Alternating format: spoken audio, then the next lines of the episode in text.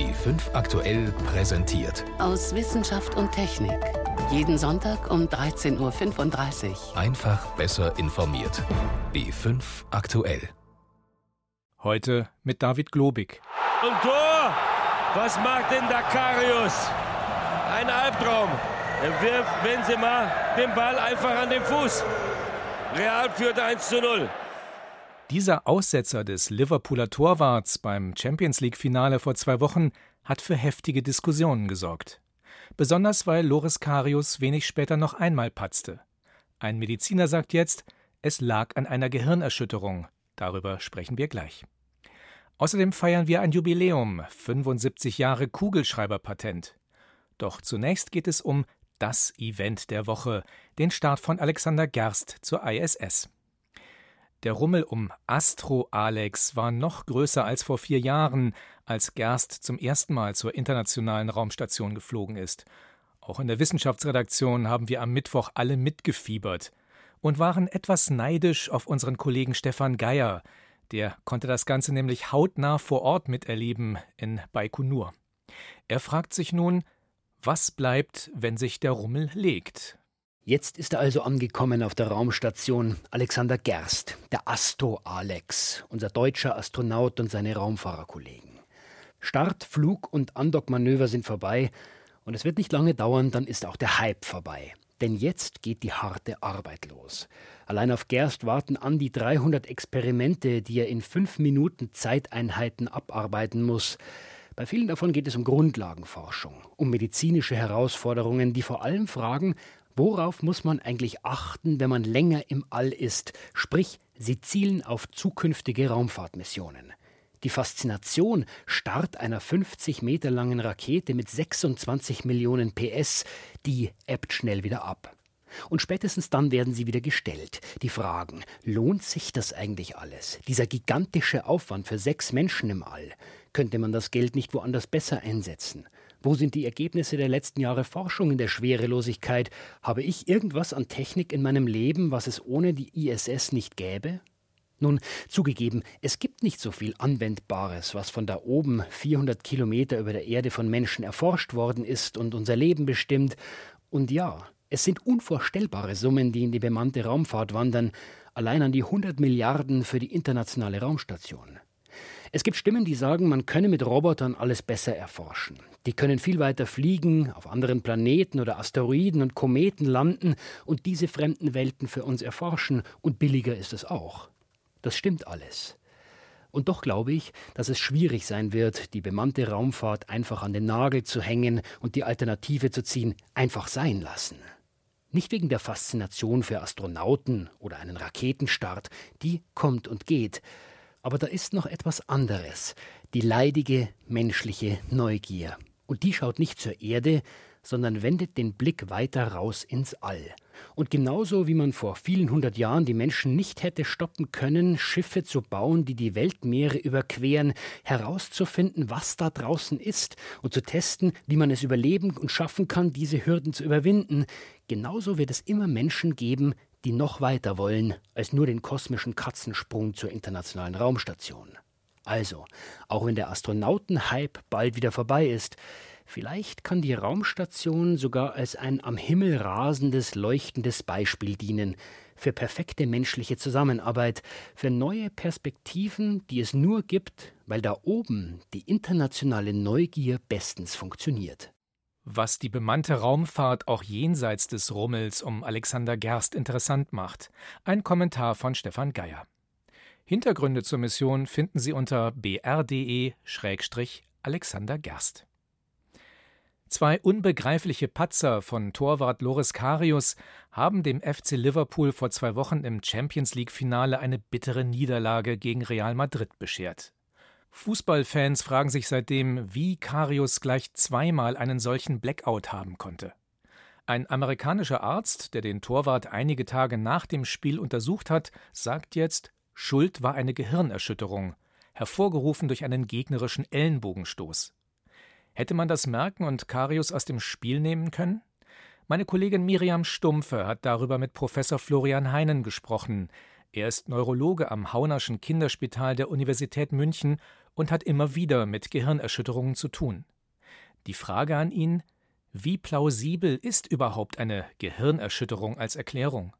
Der zeitliche Ablauf passt gut. Also wenn man sich auch sozusagen diesen Ellbogenstoß vorher anguckt, der ist schon heftig gewesen. Da war physikalische Kraft gegen das Gehirn des Torwachts. Und gerade diese Fehler in einer Zeit, wo ich nicht irgendeine schwierige Situation im Spiel habe, die passt zu dem Ganzen sehr, sehr gut. Also, Was ist denn beeinträchtigt dann in so einem Fall? Na, es ist beeinträchtigt diese Hochleistungskoordination. Nehmen wir diese beiden Szenen. Die eine heißt, ich muss, während ich den Ball abwerfe, verstehen, dass natürlich ein Gegner mich attackieren könnte. Ich muss das alles im Blickfeld haben und rolle den Ball nur dann weg, wenn ich ganz sicher bin, dass oben, unten, rechts und links sicher niemand sein kann. Und das ist ja ein Automatismus, das macht man nicht bewusst, das geht ganz schnell. Und wenn dieser Automatismus auch nur ein Ideechen langsamer passiert, dann ist der Fehler schon da. Wir müssen uns ja klar machen, das Fußballspiel heißt, das ist eine 150 Prozent Leistung. Also selbst was ganz einfach aussieht, sind wahnsinnig schnelle Bälle und das Ganze ist eben Hochleistungssport. Also im Rückblick plausible Erklärung. Stellt sich die Frage, es gibt Regeln, die sagen, bei Remplern gegen den Kopf zusammenstößen kann man das Spiel drei Minuten unterbrechen, die Spieler am Spielfeldrand untersuchen. Müsste sowas häufiger passieren? Absolut. Also das ist jetzt der Blickwinkel des Kinderneurologen, der dann auf das Fußballfeld des Erwachsenen auch guckt, aber absolut. Weil das Gehirn tut nicht weh. Also wenn dem Gehirn irgendetwas dort passiert, was nicht ganz stimmt, dann habe ich nicht diesen Marker Schmerz, den Schmerz habe ich bei der Schulter, den Schmerz habe ich beim Sprunggelenk, den Schmerz habe ich beim Knie. Und interessanterweise, darauf reagieren dann alle. Der Trainer, der Mannschaftsarzt, die Trage, die geholt wird, die Zeit. Das Gehirn sieht man nicht und spürt man im Schmerzsinne nicht. Und deshalb wäre es die Pflicht, Spieler, in diesem Fall Torwart, rausnehmen, testen. Das braucht einige Minuten und dann weiß ich, ist da was? Dann bleibt der Spieler draußen oder darf er wirklich wieder zurück? Was sind das für Tests? Das sind Tests, da geht es um Balance. Also kann ich auf einem Bein stehen, kann ich mit dem Finger da und dahin zeigen, schnell genug. Das sind aber auch Tests mit der Frage, in welchem Spiel, in welcher Spielhälfte befinde ich mich, wie war der Torstand meines letzten Spiels. Und das sind ja alles Dinge, die müssen in Sekundenbruchteile 100% zuverlässig kommen.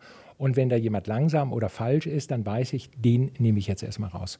Wobei, wenn man sich jetzt zum Beispiel diesen Fall anschaut, Rempler Ellbogen gegen Kopf, war wahrscheinlich eine Situation, die sehr häufig vorkommt in einem Spiel. Kann man da jedes Mal reagieren?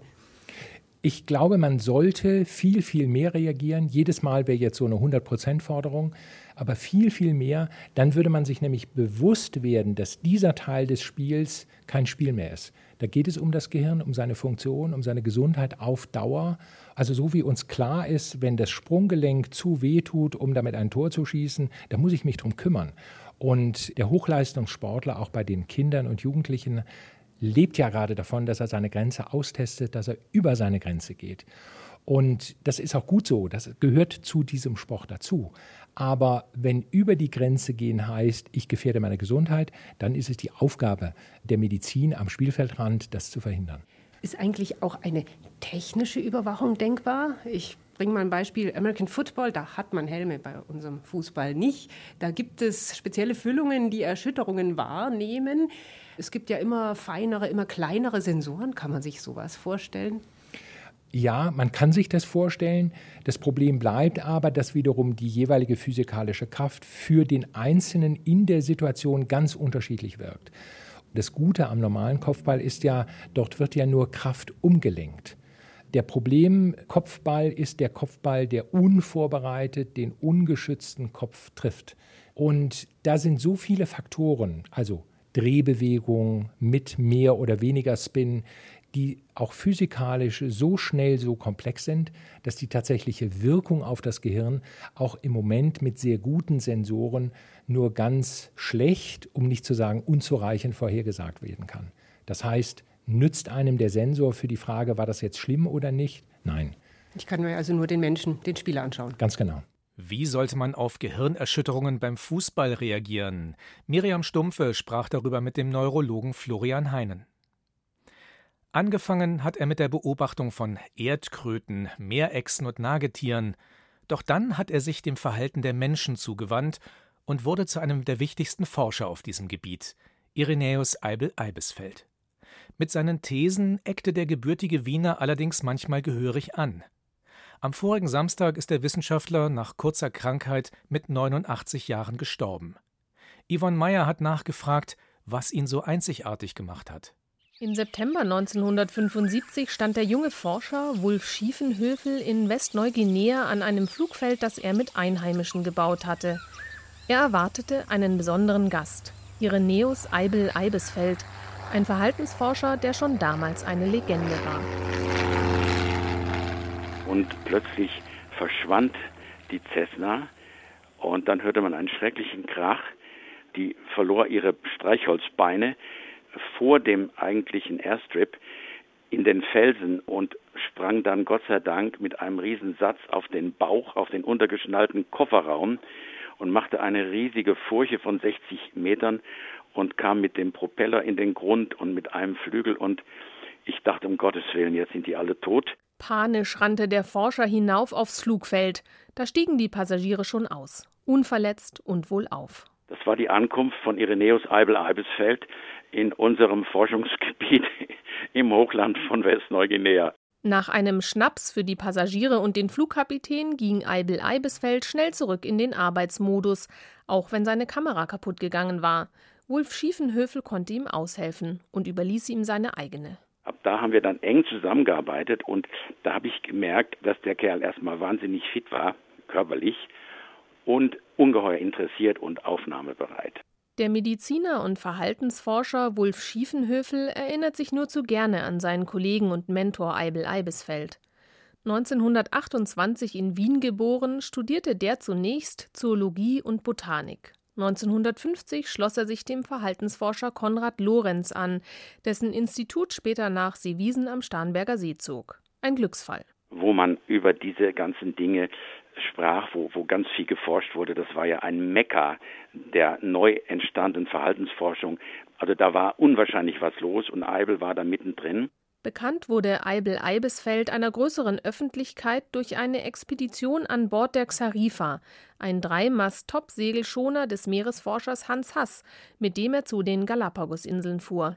In einem Interview für die Bayern 2 Sendung 1 zu 1 der Talk aus dem Jahr 2009 erzählt Eibel Eibesfeld selbst davon. Der ersten Xarifa-Expedition waren wir nur über Funk verbunden, und zwar Amateurfunk. Und da erhielt ich auch dann die Nachricht von der Geburt meines Sohnes. Das war 1953. Dort erforschte Eibel Eibesfeld den Artenreichtum des damals weitgehend unbekannten Archipels. Der Zoologe spezialisierte sich aber nicht auf eine einzige Tierart. Er untersuchte das Verhalten von Reptilien, Fischen und auch zahllosen Säugetieren, Mäusen, Eichhörnchen oder Affen, bis er sich ab den 1960er Jahren ganz auf das Verhalten von Menschen konzentrierte. Er war der Begründer einer neuen Forschungsrichtung in der Biologie, der Humanethologie, der Verhaltensbiologie bei Menschen. Seine These auch grundlegendes menschliches Verhalten ist angeboren, zum Beispiel die Emotionen wie Angst, Freude oder Trauer oder das, was er später Fremdenscheu nannte. Er sagte, Menschen haben die Veranlagung sowohl zur Neugierde als auch einer Ablehnung von Fremdem. Damit musste er sich vorwerfen lassen, Fremdenfeindlichkeit biologisch zu erklären und rechtfertigen zu wollen. Eibel Eibesfeld wehrte sich gegen diesen Vorwurf. Die Suche nach der Sicherheit in der Familie oder einer kleinen sozialen Einheit sorge automatisch für eine Scheu vor Fremden, Fremdenhass aber sei anerzogen. Bis zuletzt forschte Irenäus Eibel-Eibesfeld weiter, nun zum Verhalten der Menschen in Großstädten.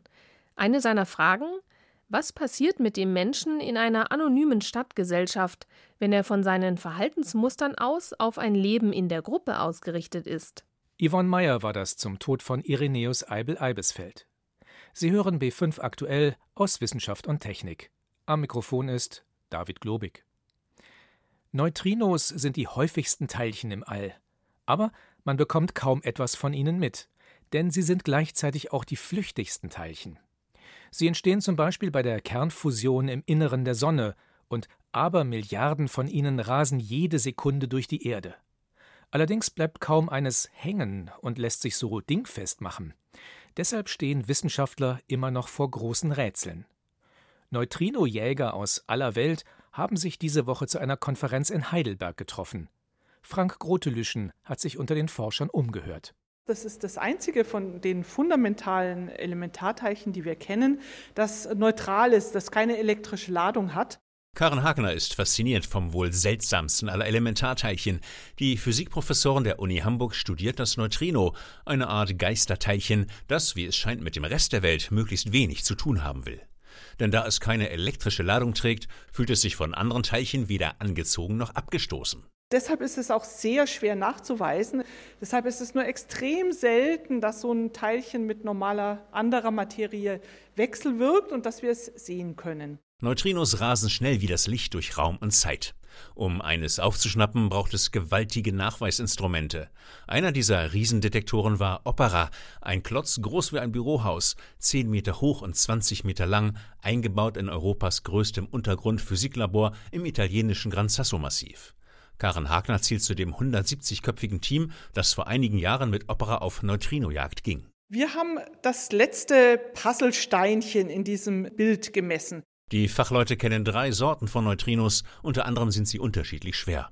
Seit einiger Zeit weiß man, Neutrinos verschiedener Sorten können sich im Fluge ineinander umwandeln, eine Erkenntnis, für die es 2015 den Physik-Nobelpreis gab. Allerdings war es zunächst ein Beweis zweiter Klasse. Man konnte einzig das Verschwinden einer Neutrinosorte beobachten, nicht aber das Auftauchen einer anderen. Eben dieses Manko konnte Opera nun beseitigen. In Italien fing der Riesendetektor einen künstlichen Neutrinostrahl auf, erzeugt am CERN in Genf in 700 Kilometern Entfernung. Beim Losfliegen bestand der Strahl ausschließlich aus sogenannten Myon-Neutrinos. Mit raffinierter Messtechnik konnte Opera aber auch Geisterteilchen einer anderen Sorte aufspüren, sogenannte Tau-Neutrinos. Das bedeutet? Mit dem Opera-Experiment haben wir jetzt gesehen, dass sich Myon-Neutrinos wirklich in Tau-Neutrinos umwandeln und diese Tau-Neutrinos auftauchen. Vor kurzem haben Hagner und ihr Team das Endergebnis veröffentlicht. Demnach sind Opera insgesamt zehn Tau-Neutrinos ins Netz gegangen. Klingt wenig, ist aber genug, um letzte Zweifler von den Verwandlungskünsten der Neutrinos zu überzeugen. Wir haben sozusagen bestätigt, dass das Bild korrekt ist, aber das ist doch sehr wichtig. Die Neutrinos verhalten sich genau so, wie wir gedacht haben. Doch warum sind diese Verwandlungskünste so wichtig? Warum unternehmen die Physiker so große Anstrengungen, um sie nachzuweisen und präzise zu vermessen? Nun, laut den grundlegenden Gesetzen der Physik können sich Neutrinos nur dann verwandeln, wenn sie Masse besitzen. Und je größer diese Masse ist, umso stärker dürften die so zahlreichen Neutrinos die Entwicklung des Universums beeinflusst haben, etwa die Bildung von Galaxienhaufen. Nur wie groß die Masse ist, wie viel also ein Neutrino tatsächlich wiegt, ist noch unklar. Genau das soll nun ein Experiment klären, das in diesen Tagen startet. Das ist das Karlsruher Tritium-Neutrino-Experiment. Oder kurz Katrin, sagt die Physikerin Katrin Valerius vom Karlsruher Institut für Technologie. Kernstück des Experiments ist ein riesiger, luftleer gepumpter Edelstahltank, der die Bewegungsenergie von Elektronen hochpräzise vermessen kann. Das Neutrino selber kommt bei Katrin nämlich nicht auf die Waage, dazu ist es viel zu flüchtig. Stattdessen wiegt man es auf indirektem Wege. Die Forscher lassen Tritium, eine radioaktive Wasserstoffsorte, zerfallen in ein Elektron und ein Neutrino. Wir lassen also die Neutrinos in unserer Quelle einfach frei davonfliegen und kümmern uns nur um die Partnerteilchen, die bei dem radioaktiven Zerfall ebenfalls entstehen, das sind Elektronen.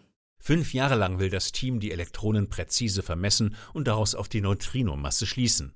Entweder findet sich ein konkreter Wert, oder es sollte zumindest klar sein, wie schwer ein Neutrino maximal sein darf. Und dann wird man genauer sagen können, welchen Einfluss die Geisterteilchen auf die Entwicklung des Weltalls gehabt haben. Neues aus der Welt der wandlungsfähigen Geisterteilchen, Franke Grotelüschen berichtete. Normalerweise schreibe ich Texte auf dem Computer, aber wenn ich mir nur kurz Notizen machen möchte oder erste Ideen skizzieren, dann greife ich zu einem meiner beiden Lieblingskugelschreiber. Keine besonderen Exemplare, aber sie liegen gut in der Hand. Dass sich der Kuli zu einem so erfolgreichen Schreibwerkzeug entwickeln konnte, verdanken wir einem ungarischen Erfinder. Heute vor 75 Jahren hat er das entscheidende Patent auf seinen Kugelschreiber erhalten und gleich danach damit begonnen, ihn millionenfach zu produzieren. Kari Kungel über eine Idee, die unseren Alltag verändert hat. Simpel, aber genial. So lässt sich die Technik von einem Kugelschreiber zusammenfassen. Wie der Name schon sagt, spielt hier eine Kugel die entscheidende Rolle. Die Idee dazu kommt vom ungarischen Erfinder Laszlo Josef Biro. Das Unternehmen Faber-Castell stellt seit Ende der 1940er Jahre auch Kugelschreiber her.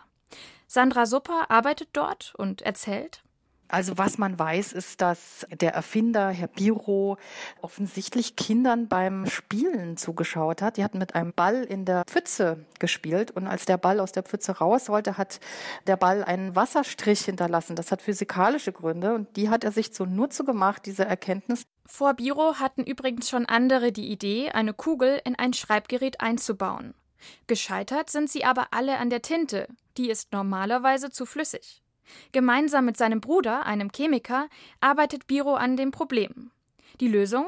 Eine pastenartige Tinte, die schnell trocknet, ähnlich der in Druckereien. Mit Hilfe der Kugel in der Stiftspitze wird sie auf das Papier gepresst. 1938 meldet Biro das erste Patent auf seinen Kugelschreiber an und einige Stifte kommen auf den Markt. Im gleichen Jahr verlässt der jüdischstämmige Ungar sein Land und wird schließlich in Südamerika sesshaft. Dort erneuert er am 10. Juni 1943 das Patent auf den Kugelschreiber und gründet eine Kugelschreiberfabrik. Sandra Supper?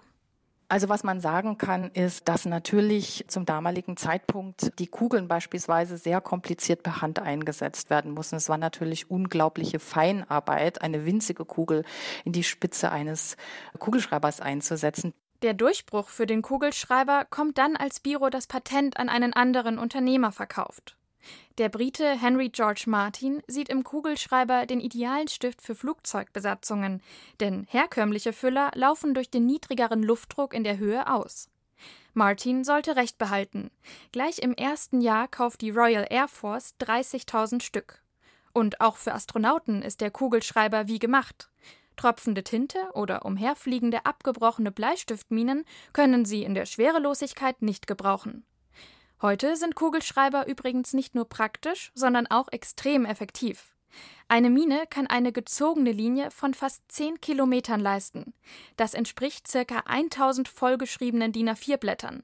Und das bei nur einem Gramm Tinte. Manchen Menschen kommt es aber weniger auf die Funktionalität als mehr auf das Aussehen der Stifte an. Manfred Weber zum Beispiel. Der 70-Jährige sammelt leidenschaftlich Kugelschreiber. Über 285.000 Stück gehören ihm derzeit. Dafür geht er regelmäßig auf Tauschbörsen. Man kennt sich gut. Wir sind eine große Familie. Eigentlich sind wir mal auf den Tauschbörsen eigentlich fast immer die gleichen. Weber sammelt seit gut 20 Jahren. Die große Auswahl heutzutage macht es ihm nicht leicht. Mittlerweile ist das so schlimm, man weiß gar nicht mehr, wie man sammeln soll, weil es immer neue Modelle gibt, ne? Weltweit werden jährlich Milliarden Kugelschreiber verkauft. An technischen Finessen und Design wird fortlaufend gearbeitet, auch bei Faber-Castell. Sandra Supper glaubt an die Zukunft des Kugelschreibers, trotz der zahlreichen digitalen Notizmöglichkeiten. Also es gibt sehr viele Menschen, die die Handschrift für sich wiederentdeckt haben. Handschreiben ist gerade wieder total in. Übrigens, die Kugel in der Stiftspitze besteht heutzutage meistens aus Wolframkarbid, einer Verbindung von Wolfram und Kohlenstoff, die so in der Natur nicht vorkommt. Sollten Geologen in Jahrtausenden in einer aufgegebenen Mülldeponie graben, werden sie Wolframkarbid finden. So könnten sie daran eindeutig festmachen, dass es sich um das 20. oder 21. Jahrhundert handelt. Nicht nur die Erfindung von Laszlo Josef Biro hat weitreichende Folgen, auch sein Name. Bis heute wird der Kugelschreiber ihm zu Ehren zum Beispiel auf Englisch Biro genannt. Jubiläum für einen Stift. Vor 75 Jahren wurde das entscheidende Patent für den Kugelschreiber erteilt. Ein Beitrag von Kari Kungel. Das war's von der Wissenschaft. Heute mit David Globig.